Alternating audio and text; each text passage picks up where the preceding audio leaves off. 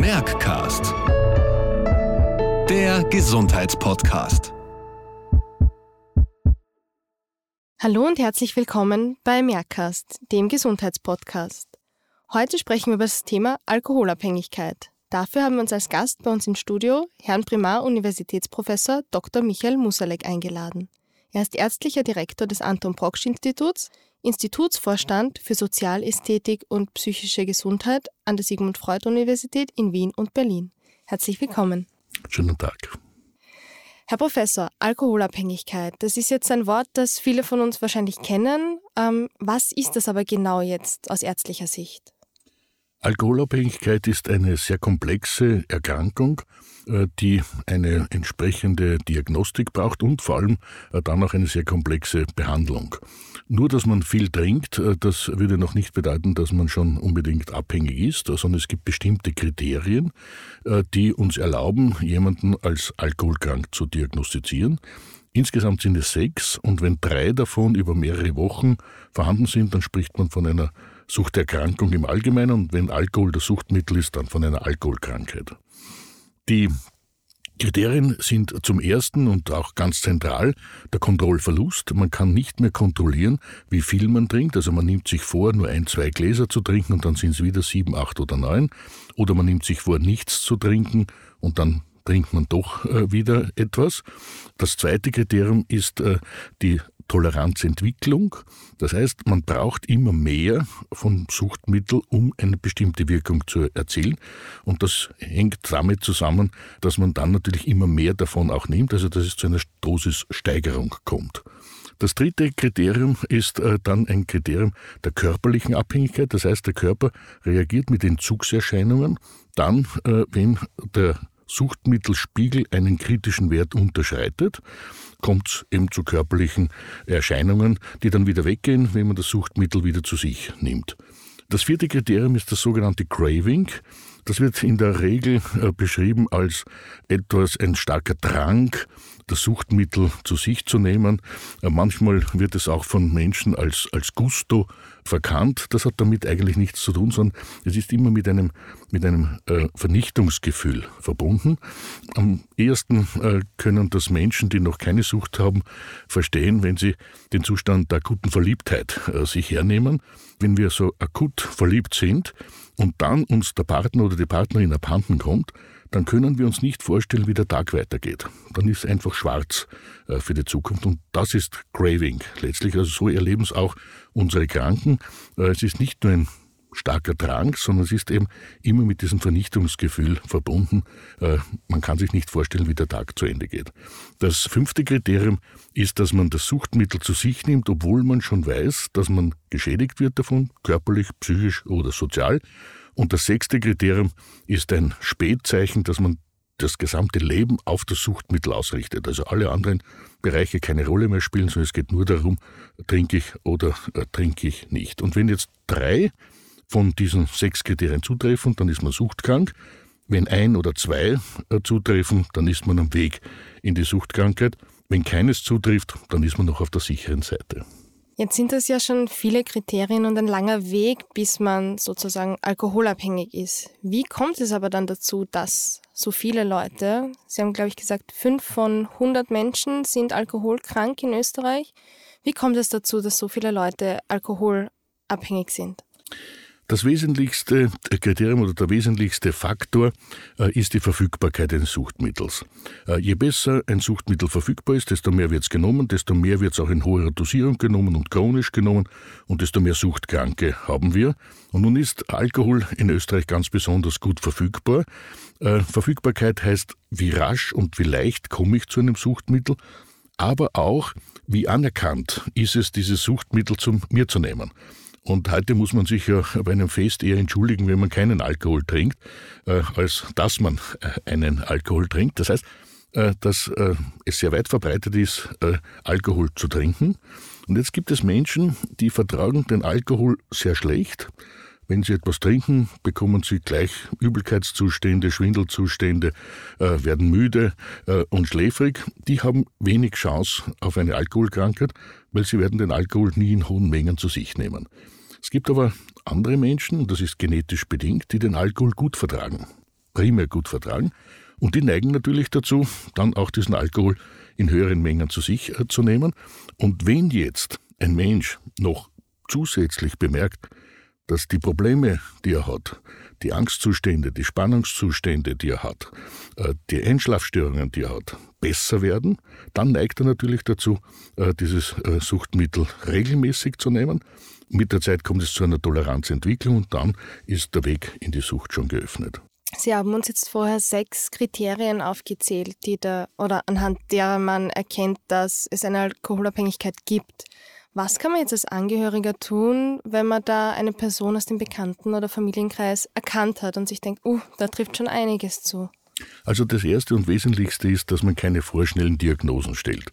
Äh, denn äh, die äh, Diagnose Alkoholkrankheit ist eine hochstigmatisierende und jeder, der mit dieser Krankheit konfrontiert wird, lehnt erst einmal ab, natürlich äh, diese Krankheit zu haben und man wird nichts anderes erreichen, als dass jemand sich zurückzieht bzw. es abstreitet, dass das äh, wirklich eine Krankheit ist bei ihm. Viel wichtiger ist es, auf die, auf die Einzelfänomene einzugehen und auch auf die Auswirkungen. Also zum Beispiel zu sagen, mir fällt auf, dass du äh, am Montag in der Früh immer so schlecht beieinander bist und nicht deine Arbeitsleistung bringen kannst. Und da sollten wir etwas dagegen machen. Oder äh, für mich ist es sehr unangenehm, wenn wir miteinander ausgehen und du jedes Mal dann betrunken bist. Das ist einfach nicht schön. Kann man da nicht irgendetwas verändern oder, oder kannst du dir nicht Hilfe äh, von außen suchen? Also quasi auf der phänomenologischen Ebene zu bleiben und nicht zu diagnostizieren. Oder möglicherweise auch, wenn wirklich körperliche Schädigungen vorhanden sind. Alkohol schädigt ja leider alle Körpersysteme. Äh, wenn die vorhanden sind, dann zu sagen, na, könnte man nicht irgendetwas machen, dass diese Schädigungen nicht so weiter fortschreiten oder ähnliches. Das Wesentliche ist, das Problem ernst zu nehmen, es auch anzusprechen, aber nicht den anderen in eine Schuldigkeitssituation zu bringen, denn dann versuchen natürlich alle, äh, diese Schuld äh, von sich zu weisen und man verliert den Kontakt äh, zum Menschen. Wenn das Gegenüber bereit ist, sozusagen Hilfe von außen anzunehmen, wie behandelt man dann Alkoholabhängigkeit? Die Alkoholkrankheit ist ein sehr komplexes Geschehen und ist ja keine Krankheit per se, sondern ist immer in verschiedene andere Störungen oder Krankheiten eingebettet. Wir sprechen von sogenannten Komorbiditäten, aber eigentlich sind die Ursachenkonstellationen der Alkoholkrankheit. Also die Alkoholkrankheit ist quasi eine Reaktion auf andere Störungen oder Erkrankungen. Am häufigsten sind es Depressionen, aber auch Angststörungen, aber natürlich auch psychosoziale Probleme, die eine sehr große Rolle spielen. Das heißt, es geht in der Behandlung nicht nur darum, die Alkoholkrankheit selbst zu behandeln. Das braucht es natürlich auch mit einer Entzugsbehandlung, die dann medikamentös durchgeführt wird und natürlich Aufklärung, wie man überhaupt mit dieser Krankheit umgehen kann. Ist ja eine chronische Erkrankung, muss man lernen, wie man damit umgehen kann. Sondern es braucht auch eine Behandlung der sogenannten Komorbiditäten und, und das ist das Wesentlichste, es braucht dann eine neue Lebensschwerpunktsetzung. Wenn man quasi das Leben so weiterführt, wie man es bisher geführt hat, und das dazu geführt hat, dass man ein Suchtmittel gebraucht hat, um damit fertig zu werden und dann wieder es so weiterführt, dann passiert natürlich nichts anderes, als dass man wieder ein Suchtmittel braucht. Das heißt, es geht in der Therapie auch um Lebensneugestaltung und äh, das ist ein ganz, ganz wesentlicher Schritt in der Alkoholbehandlung. Und gibt es auch neue Therapieansätze, die Sie jetzt aus der Praxis kennen und verwenden, die da zu einem sozusagen neuen, freudvollen Leben hinführen können? Wir haben äh, lange Zeit als, als das Therapieziel schlechthin die Abstinenz äh, gehabt und äh, es braucht natürlich auch bei jenen Menschen, die schon körperlich abhängig sind, eine solche Abstinenz. Aber Abstinenz kann nicht das Endziel sein, denn Abstinenz heißt ja nichts anderes als Verzicht und Verzicht ist für die allerwenigsten Menschen wirklich ein attraktives Ziel. Und wir wissen, wenn wir kein attraktives Ziel vor Augen haben, dann ist die Chance, dass wir es erreichen, auch äußerst gering. Deshalb haben wir auch im Anton Brocksch Institut das Therapieziel verändert. Unser Therapieziel ist es, äh, dass jemand wieder ein weitgehend autonomes Leben führen kann und ein freudvolles Leben führen kann. Was nichts anderes ist als psychisch gesundes äh, Leben. Aber es geht eben darum, nicht jetzt nur abstinent zu sein, sondern ein Leben zu gestalten, wo man wieder Freude akquirieren kann und wo man auch selbstbestimmt agieren kann. Und dieses Programm, das wir da entwickelt haben, das heißt Orpheus-Programm, ist in der Tat ein sehr neues äh, Programm und sehr neuer äh, Therapieansatz, weil es eben nicht nur darum geht, quasi brav zu sein und und alle Regeln einzuhalten, sondern es geht darum, äh, wieder Lebensfreude zu akquirieren. Und da haben wir verschiedene Module entwickelt, Achtsamkeitsmodule, Aufmerksamkeitsmodule, aber dann auch Module, wo man in verschiedenen Bereichen Freude akquirieren kann. Naturerfahrungsmodule, Körperwahrnehmungsmodule, Kunstmodule, auch Selbstreflexionsmodule und meine Lieblingsmodule, die Genussintensivierungsmodule. Also da geht es darum, wirklich genießen wieder zu lernen. Und mit Hilfe dieser Module schafft es dann der Einzelne, das für ihn selbst schöne und freudvolle Leben zu finden. Denn es gibt ja nicht das schöne und freudvolle Leben. Was für den einen freudvoll ist, ist für den anderen gar nicht freudvoll. Der braucht hier eine Individualisierung der Behandlung. Das klingt ja nach einem sehr schönen, umfangreichen Therapieansatz, der wirklich wieder in ein freudvolles Leben auch ohne Alkoholsucht führen kann. Wir haben lange Zeit äh, versucht, äh, Alkohol quasi zu substituieren. Also irgendetwas zu finden, was man stattdessen machen kann. So quasi ein Ersatzprogramm für das Trinken. Und das kann natürlich nur schiefgehen.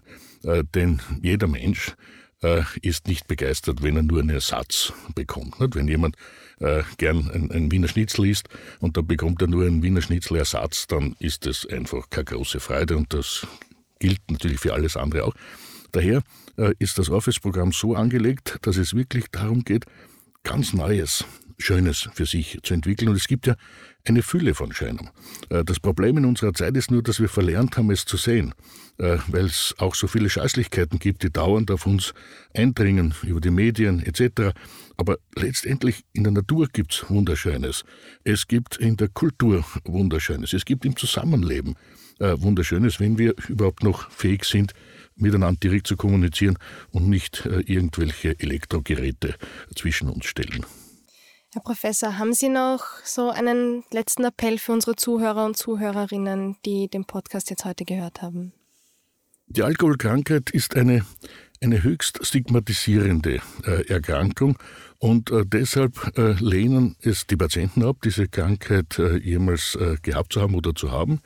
Aber auch die Angehörigen haben große Schwierigkeiten damit. Und in Österreich leben wir auf der einen Seite zwischen einer Bagatellisierung des Alkoholtrinkens, so ein Räuscherl in Ehren kann ihn keiner verwehren oder etwas ähnliches, und auf der anderen Seite einer Dramatisierung des Problems. Und ich denke, das, was wir brauchen, ist, dass wir einfach mit offenen Augen dieses Problem anschauen und dann das Beste daraus zu machen. Und wenn es uns gelingt, dann nachher ein schöneres Leben zu führen als vorher, dann haben wir alles erreicht. Herr Professor, vielen Dank für die inspirierenden Worte und die Zeit, die Sie sich für uns genommen haben. Und danke, dass Sie unser Gast waren. Sehr, sehr gerne. Wer noch weitere Informationen zur Orpheus-Therapie oder zum Orpheus-Programm haben will, die verlinken wir gerne dann in der Podcast-Beschreibung. Einfach den Link anklicken und da findet ihr dann weitere Informationen. Vielen Dank fürs Zuhören.